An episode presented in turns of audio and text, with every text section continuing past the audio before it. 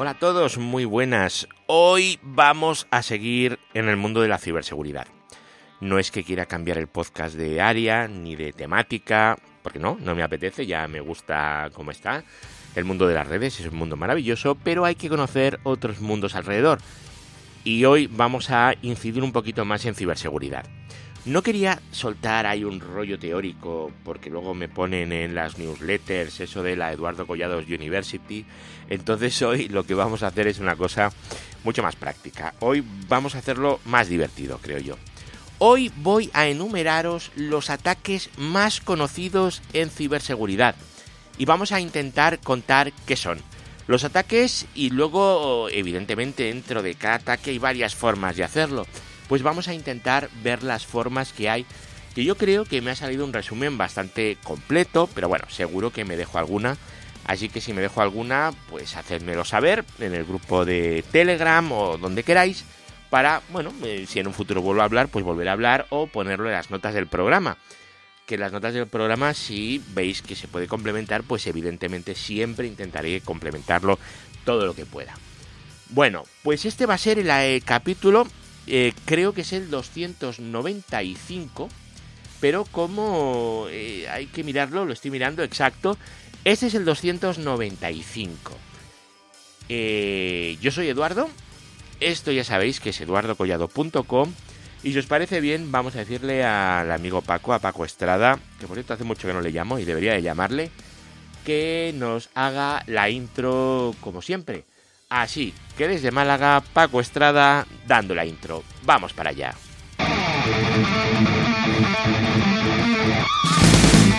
Redes, hosting, tecnología, eduardocollado.com.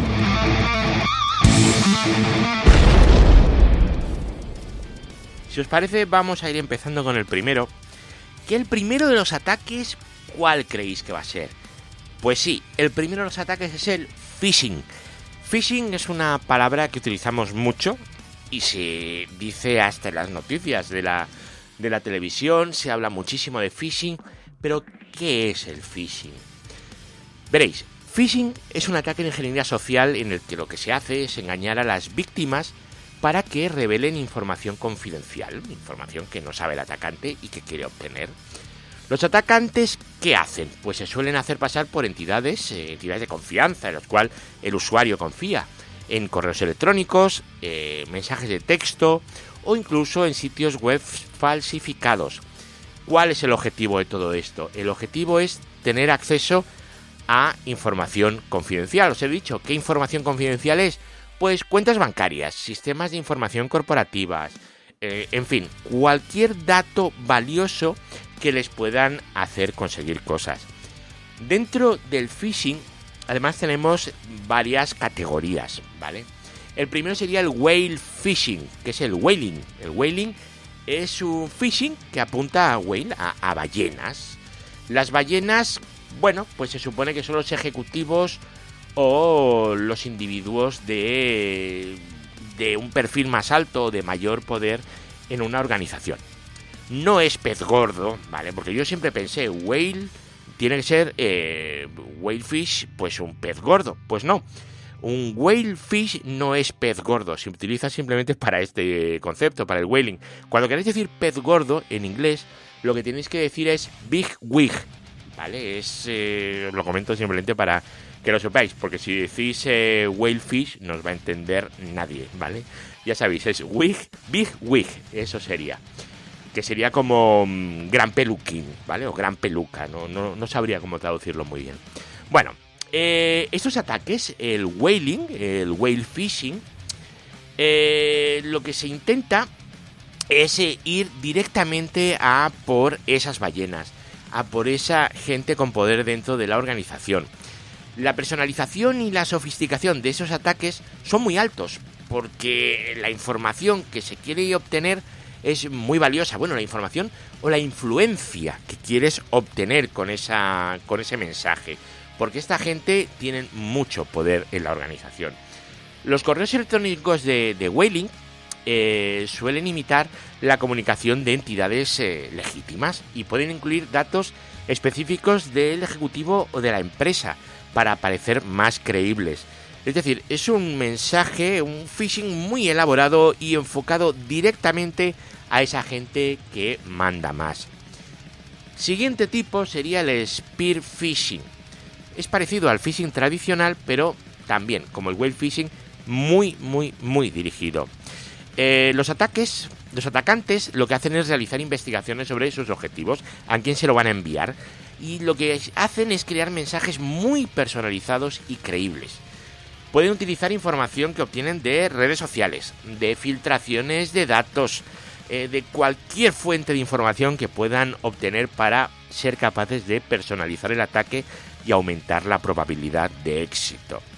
El spear phishing no se dirige al público general, sino que se selecciona cuidadosamente a las víctimas basándose en, en su valor o en acceso a sistemas específicos. Es lo que se suele hacer.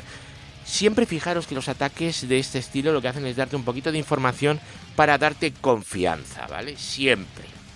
Bueno, el siguiente, muy muy conocido, es el farming.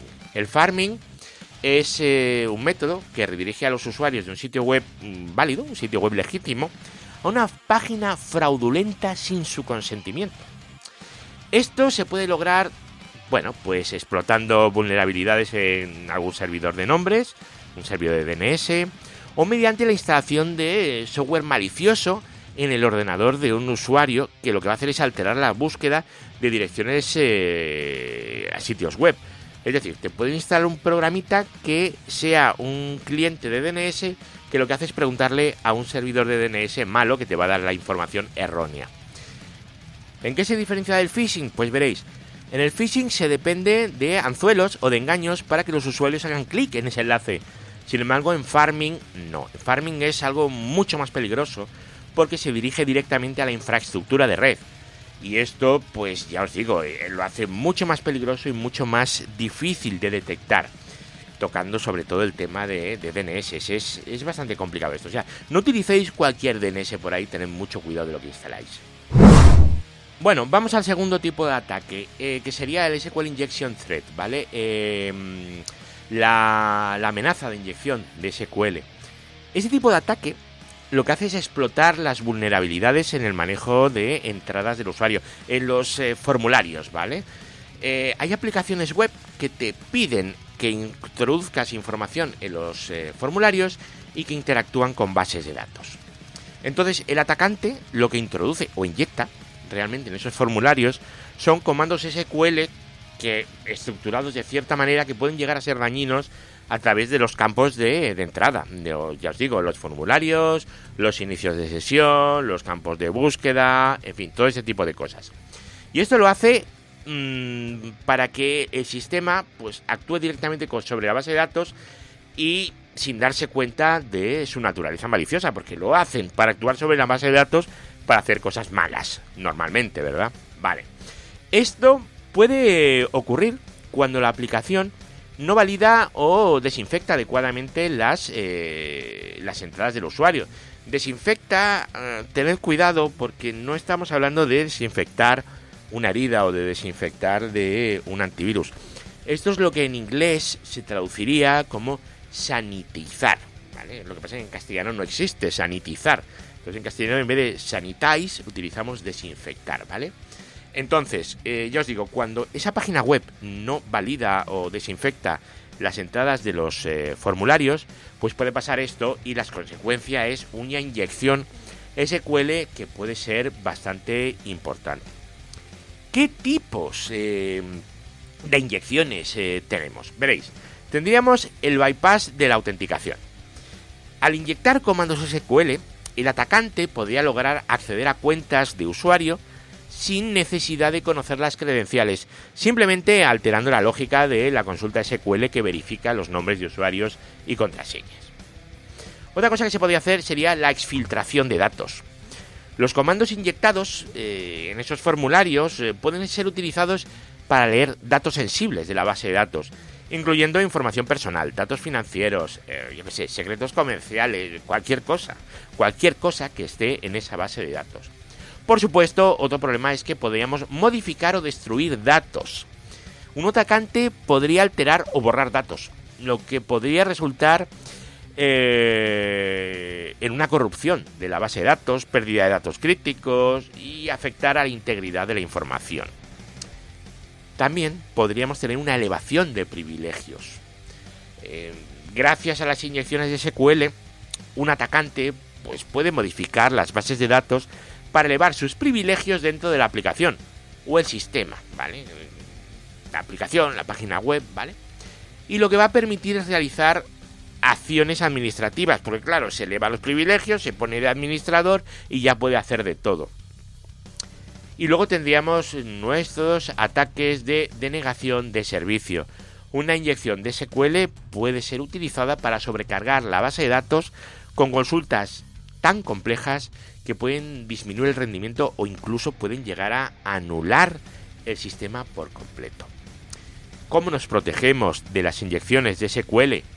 Bueno, pues las aplicaciones web deben emplear pues una serie de prácticas de seguridad. Lo estuvimos viendo hace un, capítulo 2, ¿verdad? Lo de los WASP.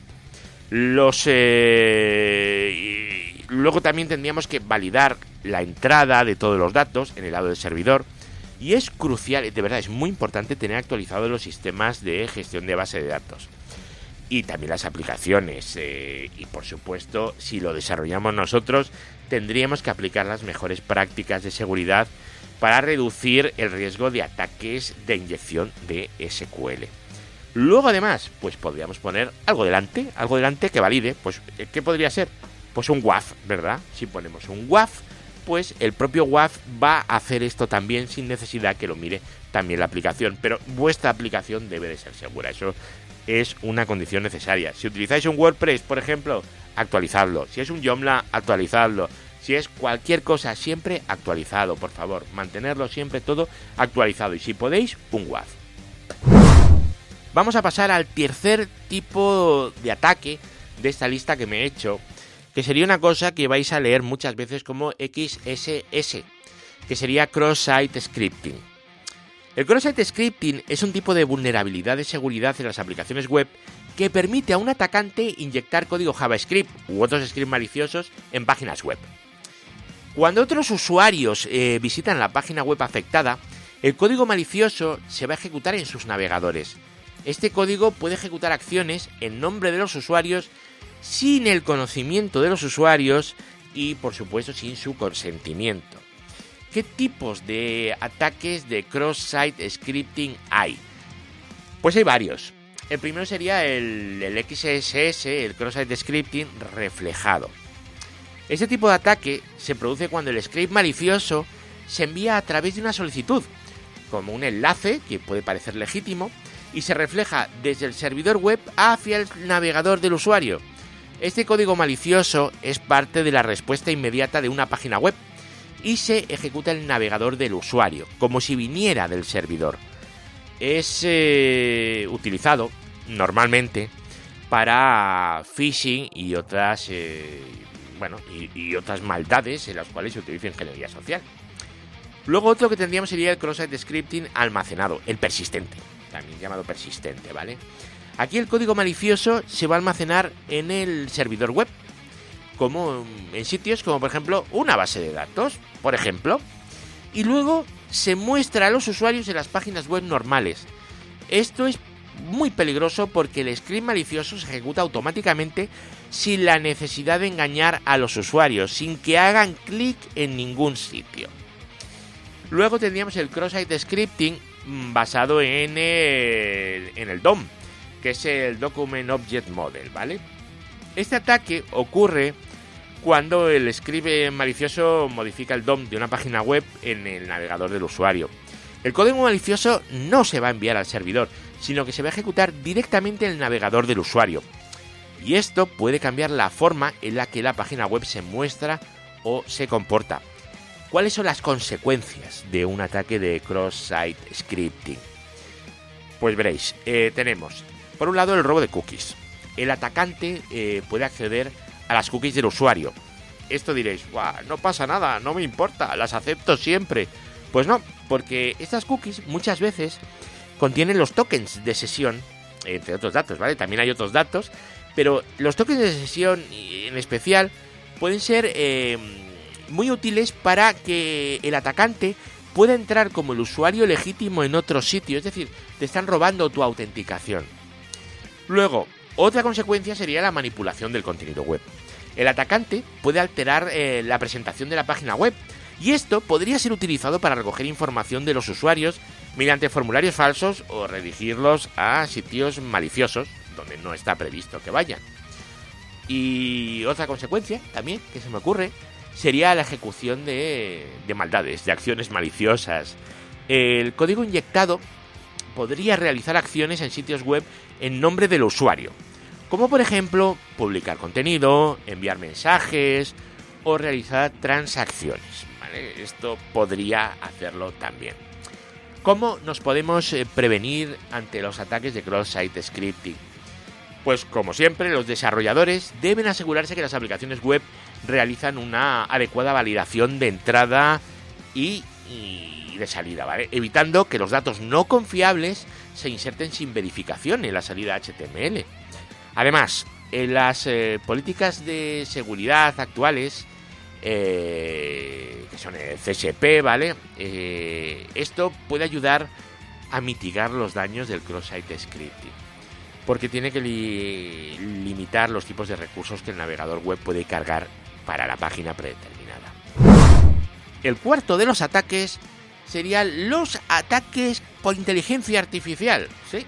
inteligencia artificial hasta para los ataques. Veréis, esos ataques emplean evidentemente técnicas de inteligencia artificial para mejorar la eficacia, velocidad y, bueno, y la escala de los ciberataques. La IA puede procesar grandes cantidades de datos eh, rápidamente y aprender del comportamiento de los sistemas de seguridad y usuarios. ¿Para qué? Pues para adaptar sus métodos y evitar la detección. Vale, es, eh, es como ataques así como más listos, ¿verdad? Estos ataques pues pueden ser personalizados al máximo y también se pueden automatizar. Y esto los hace especialmente peligrosos. Algunas de las aplicaciones eh, de, la inteligencia artificial en los ciberataques, ¿cuáles son? Pues por ejemplo la evasión de la detección. Los atacantes podrían utilizar inteligencia artificial para identificar patrones en los sistemas de detección de intrusos. Y luego alterar el código malicioso para evitar ser detectados. Luego también podrían utilizarlo para la automatización del phishing la IA pues, puede generar correos electrónicos de phishing y sitios web falsos que pueden ser muy convincentes, ¿vale? Utilizando el aprendizaje automático para personalizar ataques a individuos específicos. Siempre los ataques, fijaros que poco a poco van intentando cada vez más irse especializando en individuos específicos. ¿Para qué? Pues para mejorar la tasa de éxito y la tasa de, clic siempre, ¿vale? Análisis de vulnerabilidades. Los algoritmos de IA pueden escanear rápidamente redes y sistemas en busca de vulnerabilidades no descubiertas o mal parcheadas y luego explotarlas antes de que sean detectadas y corregidas. También para la elaboración del malware. La IA puede ser utilizada para crear variantes de malware que cambiarían su comportamiento o apariencia para evitar las firmas de los antivirus y las firmas y las demás medidas basadas en patrones, ¿vale? Iría adaptándose. Luego los ataques de denegación de servicio y los ataques distribuidos, ¿vale? Los de dos. Los atacantes pueden utilizar la, IA también para optimizar las cargas de trabajo de los bots en los ataques de DOS, adaptándose a tiempo real a las contramedidas defensivas. Es decir, pueden generar, por ejemplo, un ataque de DDoS y entonces cuando ven que lo han metido en black hole se paran, quitan el black hole, lo vuelven a meter para optimizar los recursos al máximo. Extracción de información. La IA puede analizar y correlacionar datos de múltiples eh, brechas de seguridad, ¿vale? Para construir perfiles detallados de individuos o sistemas. Y este puede ser utilizado para qué? Pues para los ataques más dirigidos todavía. Los ataques dirigidos es lo que, vamos, lo que tiene más éxito. Os lo repito muchas veces, pero pero es que es así, o sea, los ataques dirigidos siempre han sido los más efectivos, siempre. Luego, redes eh, adversativas generativas, que son las GANs. Estas eh, son redes de inteligencia artificial que pueden ser entrenadas para crear contenido que imite algo, algo genuino, como los vídeos de fake o los archivos de audio. Eh, acordaros que hace poco publicamos aquí en el podcast de mi amigo Linux Dash Mater un audio en el cual era su voz, pero no lo había hecho él, lo había hecho una inteligencia artificial, ¿vale? Y acordaros también de aquella empresa que hace poco, creo que era en Singapur, les hicieron hacer una transferencia de 30 o 40 millones de dólares a una entidad después de haber estado en una reunión donde eh, la persona que hizo la, la transferencia era el único que no era un deep fake. Todos los demás eran deepfakes. Y entonces, claro, se metió en una reunión en la cual estaba su jefe y su jefe le dijo que transfiriera el dinero y él lo hizo. Bueno, pues esto, ¿vale? Puede ser utilizado para engañar a las personas y sistemas de autenticación biométrica. Evidentemente aquí ya tenemos que intentar ser más listos, ¿vale? Aquello de dime la palabra de paso, la clave, el tal. Bueno, pues estas cosas tenemos que tenerlas eh, cada día más eh, interiorizadas pues dentro de las organizaciones, incluso de las familias, ¿vale? Siempre porque no sabemos nunca por dónde va a venir el, engaño o el intento de engaño y tenemos que ser capaces de detectarlo, ¿vale? Santo y seña, acordaros, santo y seña, fundamental. Y luego la ingeniería social mejorada, porque la, la IA eh, va a hacer que los ataques de ingeniería social sean más eficaces ya que pueden analizar pues grandes cantidades de datos personales y de comportamiento para elaborar estrategias de engaño que sean altamente personalizables y creíbles. Vale, ¿cómo podemos eh, contrarrestar los ataques eh, potenciados por inteligencia artificial? Es decir, ¿qué podemos hacer? Pues veréis, tenemos que tener en cuenta y entender y tener en la cabeza que la ciberseguridad es un proceso dinámico y que está en constante evolución. Entonces las defensas deben de aprovechar también la inteligencia artificial y el aprendizaje automático para detectar patrones anómalos y comportamientos sospechosos. Y deberían de eh, ser capaces de adaptarse continuamente a nuevas técnicas de ataque. Esto que incluye pues eh, sistemas de seguridad avanzados que puedan aprender y adaptarse a las eh, tácticas cambiantes, implementaciones de controles robustos de autenticación y acceso y bueno, formación continua de los usuarios, esto quizás es lo más crítico para reconocer y responder adecuadamente ante los intentos de ataques. Además de compartir información sobre amenazas entre organizaciones y bueno, la colaboración entre la gente es algo muy, muy, muy importante. Vamos a por el quinto que sería el ataque de escucha, el eavesdropping attack, que se llama en inglés, ¿vale? Este es el ataque de intercepción, también llamado ataques de snooping. Es un ataque de seguridad en el que el atacante captura y escucha las comunicaciones privadas eh, de otros, de forma clandestina, podemos decir. Estos ataques pues, pueden ocurrir en diferentes capas de una red de comunicaciones, desde la captura de paquetes que viajan por una red wifi, eh, que son interceptados, o en una red móvil, o incluso en el monitoreo de conversaciones a través de micrófonos eh, no seguros. Las modalidades de los ataques pues son varias. Por un lado tendríamos el sniffing de paquetes, pues utilizando un software que captura paquetes, un sniffer de red. Los atacantes pues van recopilando los datos, pasan por ahí y bueno, y aquí se pueden capturar no solo metadatos como direcciones IP o puertos, sino también el contenido de la comunicación sin obra cifrado. Por ejemplo, eh, si vosotros estáis utilizando algún método de chat que no vaya cifrado y tenéis un Wireshark, sin más, capturáis uno de los paquetes y le decís follow TCP stream, rush, y ahí te saldrá toda la conversación. No hay que hacer nada más. Luego tendríamos los ataques de Man in the Middle, eh, del hombre en medio, ¿vale? Que es un subtipo de los ataques de, escucha, ¿vale? De dropping, donde el atacante se coloca entre las dos partes que se comunican. Y lo que hace es capturar y podría potencialmente alterar la información que intercambian. Eso es un ataque de Man in the Middle. Luego, interceptación de comunicaciones móviles. Esto puede lograrse mediante la implementación de dispositivos que imiten las torres de telefonía celular. Y estos dispositivos van a engañar a los teléfonos para que se conecten a ellos en lugar de conectarse a la red legítima. Vale. Luego, evidentemente, tenemos más técnicas. Por ejemplo, veréis, la escucha a través de dispositivos conectados. Eh, en las casas, en cualquier sitio, tenemos dispositivos inseguros, que son los llamados eh, dispositivos de IoT, ¿vale? Eh, los asistentes de voz, cámara de seguridad, eh, todo puede ser explotado para escuchar conversaciones o actividades dentro de un hogar o una empresa. Si se os meten dentro de la Alejandra y empiezan a escuchar lo que estáis diciendo, pues tenéis un problema. Pero igual que Alejandra tenemos 18.000 cosas distintas. Y podrían hacerlo de muchas maneras, ¿vale? No haría falta hackearlo. Por ejemplo, acordaros que los Alejandras, no quiero decir nombre, por si tenéis uno cerca, son capaces de comunicarse de uno a otro sin que suene, ¿vale? Creo que era el dropping, creo que se llamaba esa funcionalidad, ¿vale? Pues eso se puede hacer sin dar señales al otro. Bueno, las consecuencias de los ataques de airdropping pueden variar desde la invasión en la privacidad hasta el robo de información confidencial o propiedad intelectual. ¿Cómo nos podemos proteger de esos ataques? Bueno, pues es crucial mantener comunicaciones cifradas, como SSL, TLS para el tráfico web y WPA3 para las redes Wi-Fi. Además, es importante asegurarse de que los dispositivos y aplicaciones utilicen métodos de autenticación fuertes y que estén actualizados con los últimos parches de seguridad.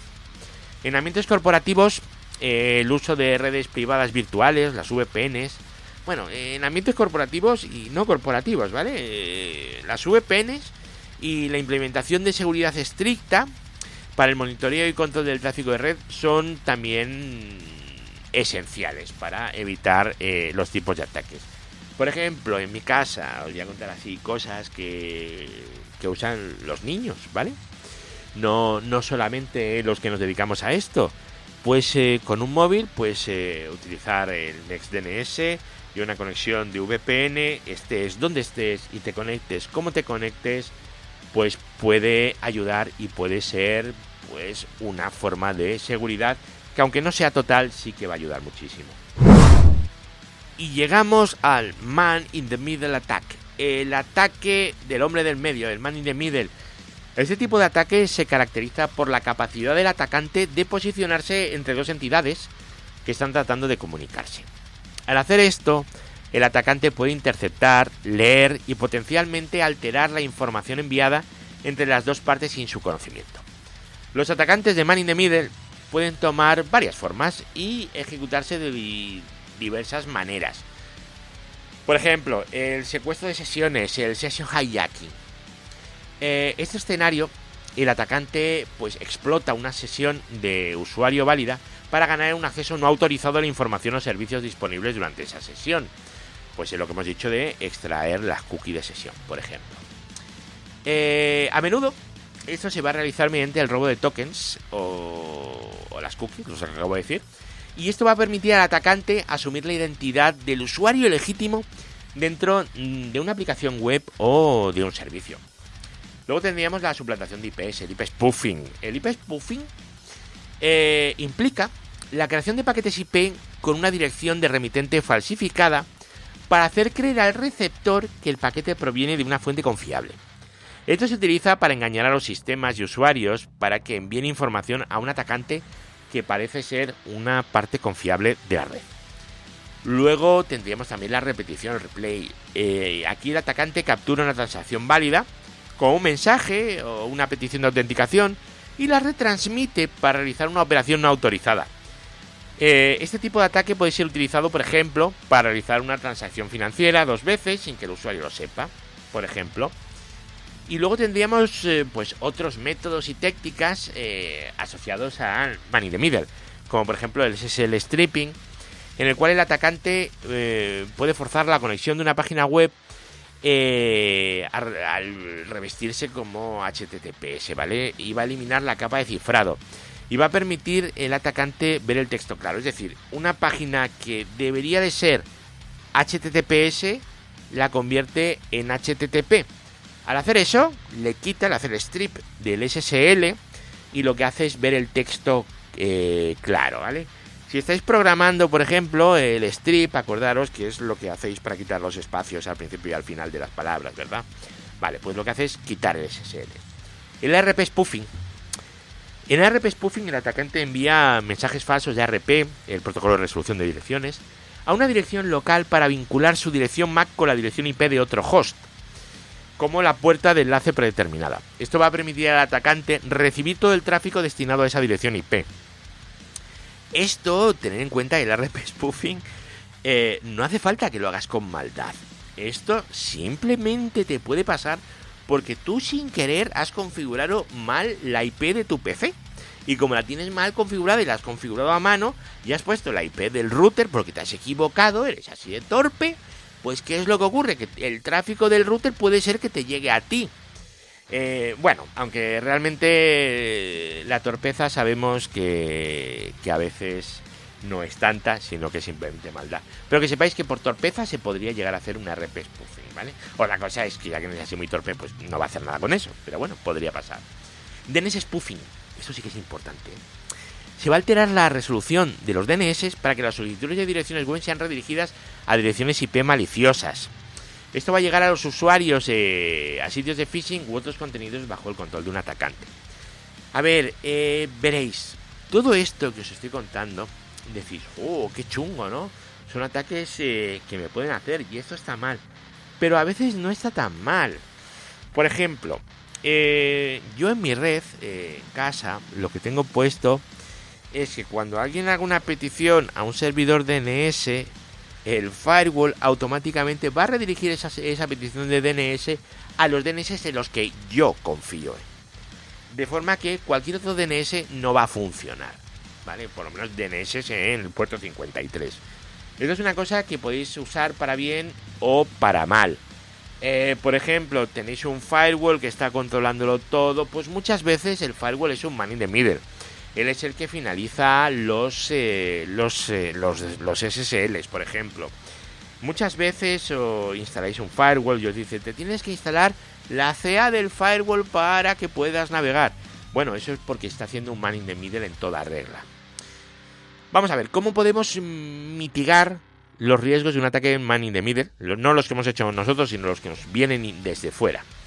Pues veréis, es fundamental utilizar comunicaciones robustas como TLS. Autenticación en dos factores, certificados digitales verificados, es decir, cuando sale el candadito roto, no le digáis mm, paso de todo, o sea, decir, a ver qué es, qué está pasando, ¿no? Y luego la inspección y el filtrado de tráfico.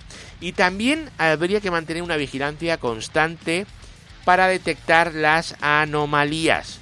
Acordaros, estas cosas, ¿quién las hace? El SOC, si sois una empresa o una cosa grande, si lo hacéis en entorno doméstico, pues eh, tenéis que ir mirando a ver qué os vais encontrando. Y llegamos al favorito de los ISPs y operadoras, ¿vale? ¿Qué sería el ataque distribuido de denegación de servicio? El DDoS.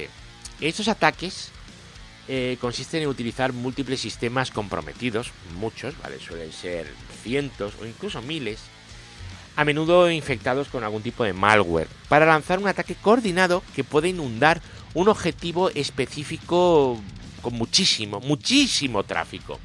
El objetivo puede ser un servidor web, infraestructura de red, servicios de internet, cualquier cosa, ¿vale?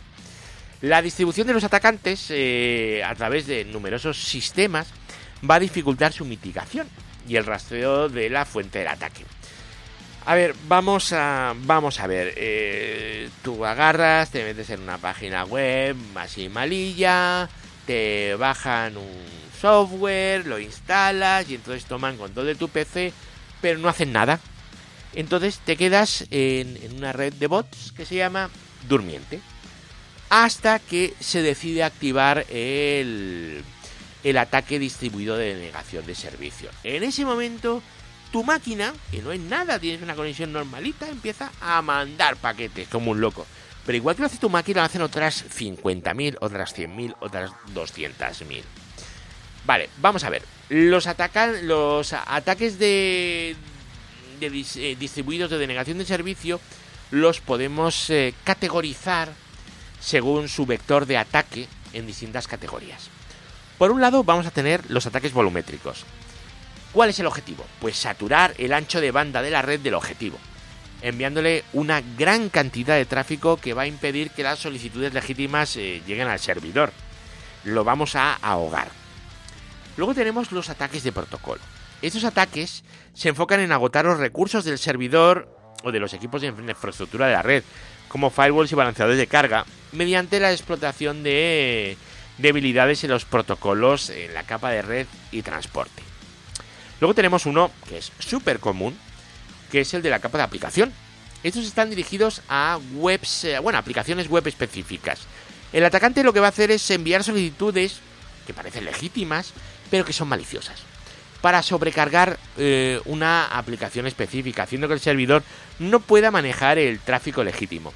Veréis, en vez de tener muchos, muchos, muchos, muchos megas, lo que hacemos es abrir muchas, muchas, muchas, muchas conexiones en el servidor Apache, por ejemplo. Y luego, eh, el último de las categorías serían los ataques de reflexión o de amplificación. Estos ataques involucran la generación de respuestas de red a través de la explotación de servidores de terceros, con el fin de amplificar la cantidad de datos enviados al objetivo, incrementando así el impacto del ataque. Eh, bueno, aquí estarían sobre todo metidos los ataques de DNS, bueno, este tipo de cosas. ¿Qué defensas? ¿Cómo podemos defendernos ante los ataques distribuidos de denegación de servicio? Pues mitigación de ancho de banda, es decir, ampliar la capacidad de ancho de banda para manejar tipos de picos de tráfico inesperados. Ya os digo yo que tú puedes ampliar el ancho de banda lo que te dé la gana, que siempre va a haber alguien que lo llene. Luego tienes las soluciones anti-DDoS, que son servicios especializados que pueden detectar y mitigar los ataques de DDoS mediante lo que sería la diferenciación del tráfico malicioso y el legítimo. Esto también pasa por tener un ancho de banda bestial y de procesado para poder controlar eso. Otra cosa que podéis hacer es utilizar redes CDNs de distribución de contenido.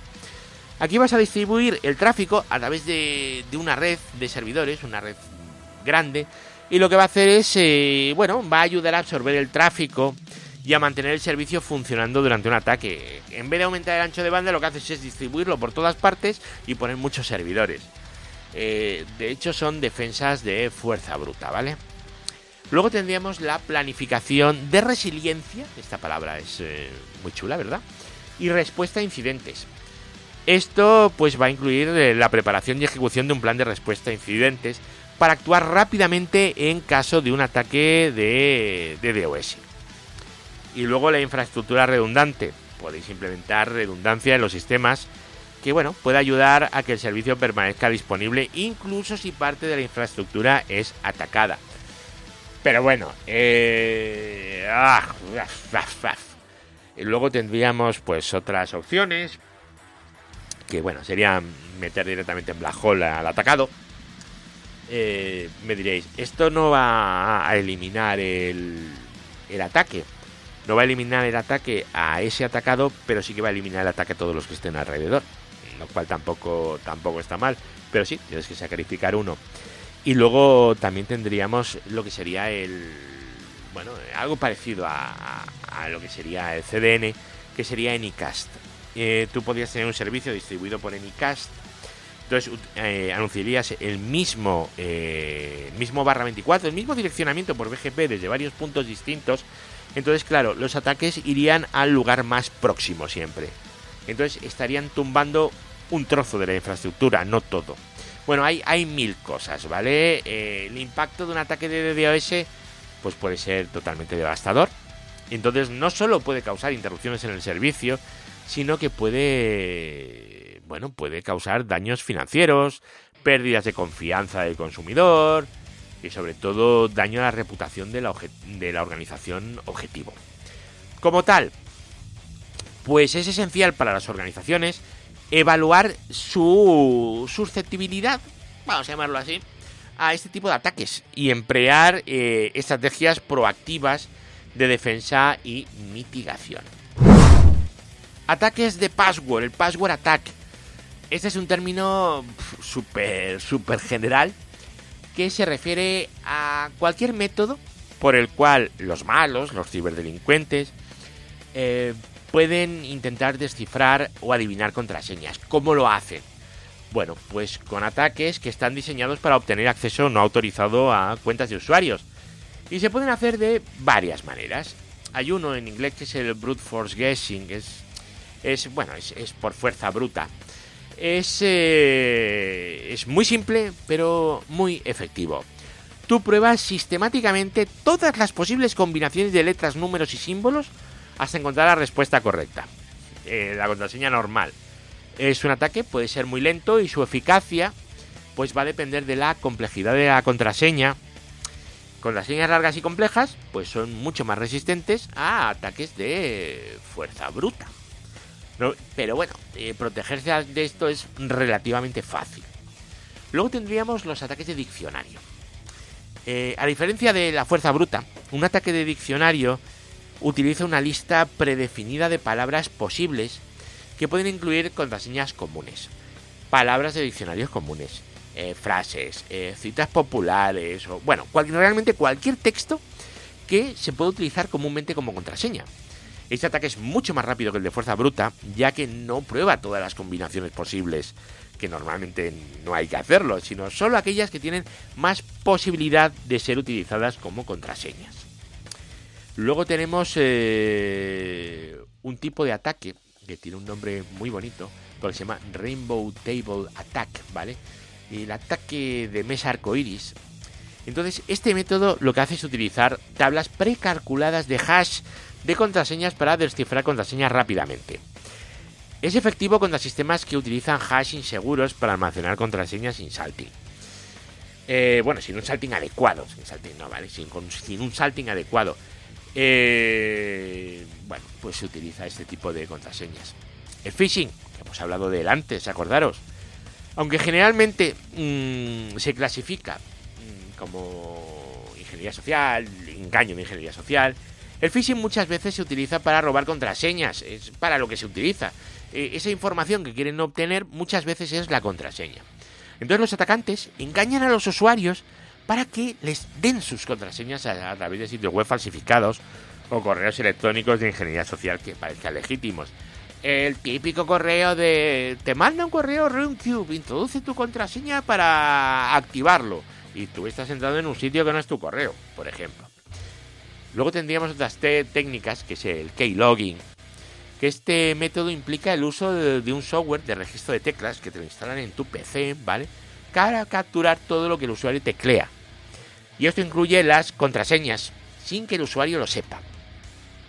Y luego tendríamos la técnica estrella para el robo de contraseñas. Digo la técnica estrella porque es la técnica de la que nadie se defiende, ¿vale? Que es el shoulder surfing, como mola el nombre, ¿eh? Que es mirar por encima del hombro, ¿vale?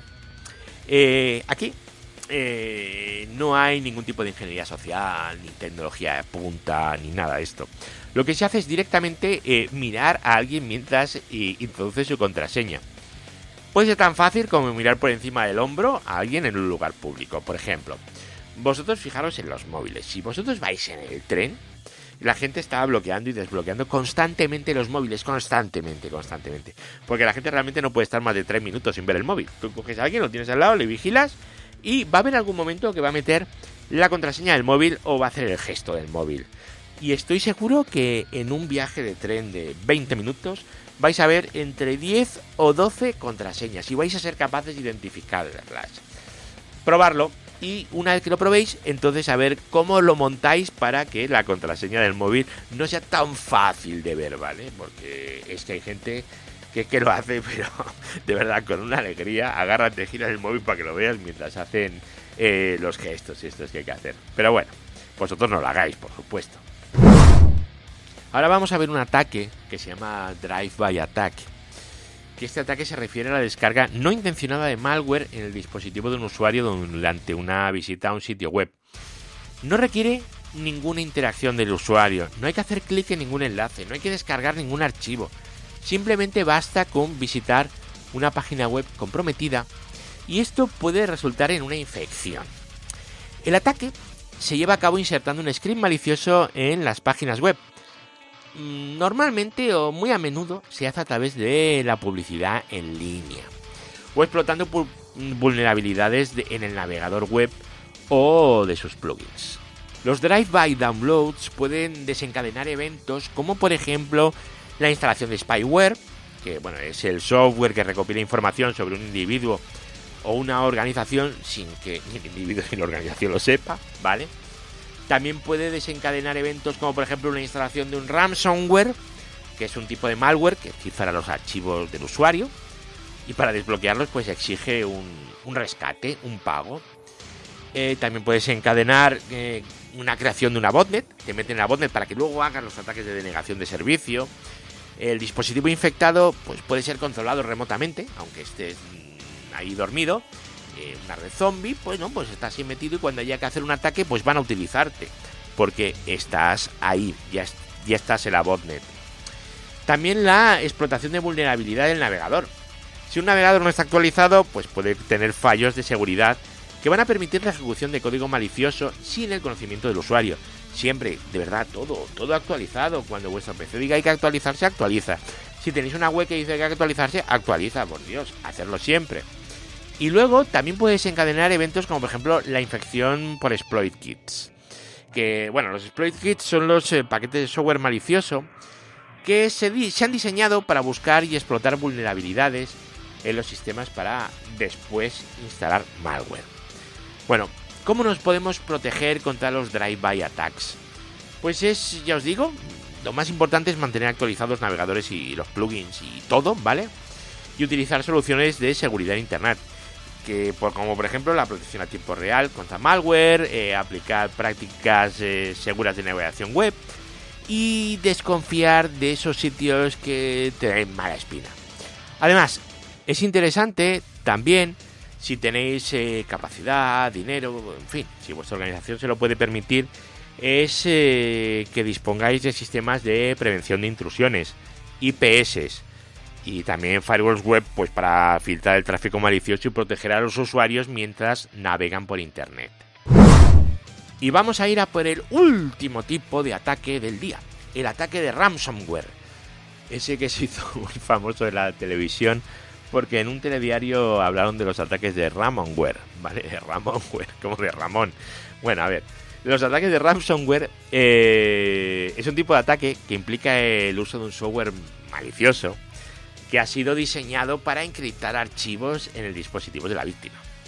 Lo que hacen es bloquear el acceso al sistema entero o a los datos del usuario.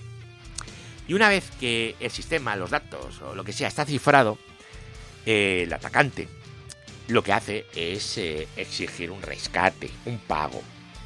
Normalmente lo quieren criptomonedas, porque así pueden mantener el anonimato. Si le haces una transferencia no hay anonimato que valga. Y a cambio de ese dinero o esas criptomonedas, eh, lo que te dan es la clave de descifrado necesaria para recuperar eh, los archivos afectados. Los ataques de ransomware pues pueden dirigirse eh, a individuos solos o a organizaciones de cualquier tamaño. No hay no hay manías, ¿vale? Para intentar extorsionar a la gente, ¿vale? O sea, lo hacen en general. Y a veces lo hacen pues a objetivos que, no deberían de ser. Por ejemplo, hospitales, sistemas de salud, gobiernos, escuelas, eh, empresas, en fin. Eh, alguien que mete un ransomware en un hospital, pues eh, moralmente vamos a decir que, que han caído muy bajo, ¿vale? Por, por decirlo de una forma elegante. Bueno, ¿cómo se va a, a propagar el ransomware? ¿Cómo, ¿Cómo llega a ti? Pues por phishing, por correos electrónicos, te dicen pincha aquí, tal, no sé qué, y tú pinchas y te lo instalas. Por exploits, eh, pues bueno, pues los atacantes aprovechan vulnerabilidades de seguridad que no han sido parcheadas en el software que tú usas para instalarte el ransomware sin que tú hagas nada. Y los eh, drive-by downloads, que serían las descargas automáticas de ransomware al visitar un sitio web infectado. Bueno, una vez que el sistema está infectado, el ransomware va a mostrar un mensaje exigiendo el pago del rescate. Y muchas veces lo normal es que te van a meter prisa. Entonces te van a poner un temporizador para meterte urgencia. En esta ciberseguridad hay una palabra que es urgencia. Se intenta meter urgencia para todo. Las llamadas que te hacen para decirte lo que sea, todo con urgencia. Y no cuelgues porque no sé qué, todo con urgencia. Si se ignora la demanda de, los extorsionadores, bueno, pues puede resultar en la eliminación permanente de los archivos cifrados o que te pidan más dinero. A ver, eh, variantes, hay muchas variantes de ransomware. Tendríamos las más conocidas, WannaCry, eh, Petia, NotPetya, eh, Ryuk, ¿vale? Cada una tiene sus eh, características únicas, pero el objetivo común de cifrar archivos y exigir un rescate está ahí. ¿Cuáles son las medidas de prevención y respuesta que podemos tener ante un ransomware? Muy, muy, muy importante. Copias de seguridad. Hay que mantener copias de seguridad regulares y seguras de los datos importantes. Esta es la mejor defensa contra el ransomware, un buen backup. Y las copias deben de almacenarse en una ubicación no accesible para el atacante. Siempre. En el caso de los PBS, en un PBS remoto.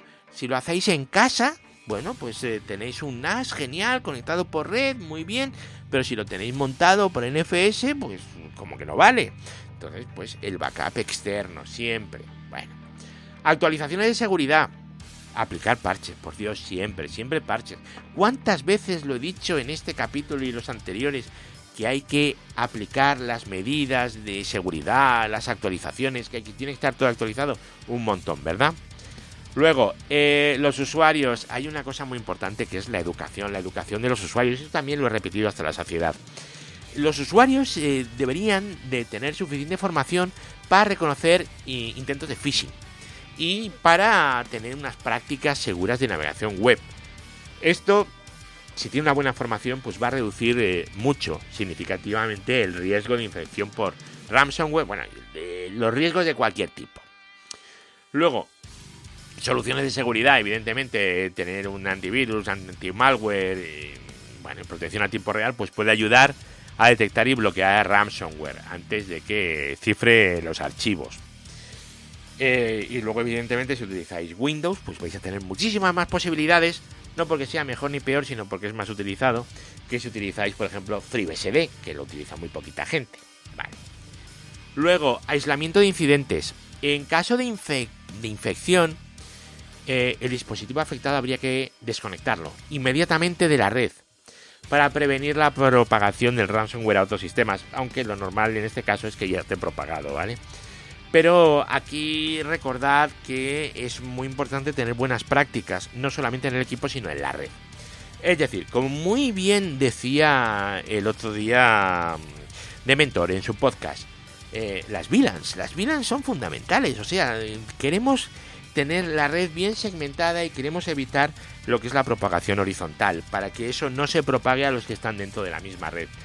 Por ejemplo, es algo tan sencillo como VLANs, VLANizarlo todo y que los gateways pues que sean los propios firewalls, eh, tener todo eso bien controlado.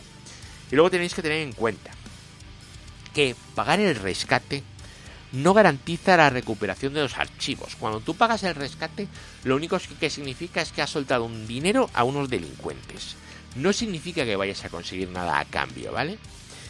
Y además, cuando pagas el rescate, lo único que consigues es incentivar a que esta gente siga haciendo lo mismo. Entonces, pues eh, la colaboración con expertos de ciberseguridad y las autoridades, es decir, llamar a la policía, pues ofrece vías de recuperación y ayuda para prevenir futuros ataques. Muchas veces existen ya los códigos de descifrado, están por ahí, pero tú evidentemente si eres un usuario, pues no lo sabes, pero hay gente que sí lo sabe. Entonces, llamar a la policía. Vosotros pensar que tanto la Policía Nacional como la Guardia Civil tienen unos departamentos espectacularmente buenos eh, sobre ciberseguridad. Bueno, y las autonómicas también, el Chancha, Mossus, ¿vale? Policía Floral, Foral, perdón. O sea, tienen un montón de recursos dedicados a esto. Esto no es una cosa que, que se quede ahí en en la nada. Esto existe y está bien documentado y hay muchos profesionales que se dedican a esto, así que pedir ayuda si os encontráis con algo así. Redes, hosting, tecnología, eduardocollado.com.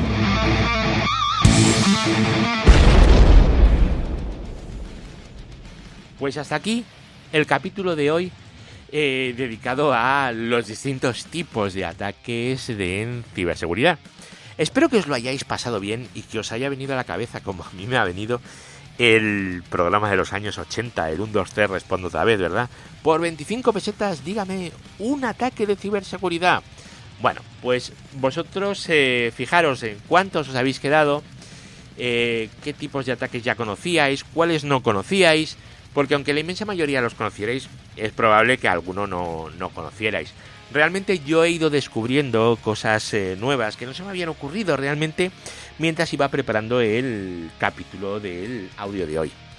Pero bueno, espero que os haya gustado, que os lo hayáis pasado muy bien y os voy a esperar aquí la semana que viene. Bueno, en el próximo capítulo. No voy a decir la semana que viene porque es que luego eh, a lo mejor no hago uno la semana que viene porque estoy muy cansado lo que sea. Así que de momento no vamos a decir nada. Pero sí que daros las gracias por eh, haber escuchado el capítulo de hoy. Recordad que estamos también haciendo unos, eh, unos vídeos sobre también. Ahora estamos hablando sobre ciberseguridad. No sé el viernes que viene de qué hablaremos. Pero todos los viernes a las 4 de la tarde en el canal de YouTube de Tecnocrática, pues hablamos de, cositas que bueno, que pueden ser, pueden ser interesantes y ahí estamos, pues, mi compañero Eduardo, que sabe un montón, y yo, que bueno, que acompaño un poco. Así que nada, un saludo, muchísimas gracias por estar aquí y nos eh, vamos a emplazar al siguiente capítulo. Así que hasta luego, chao.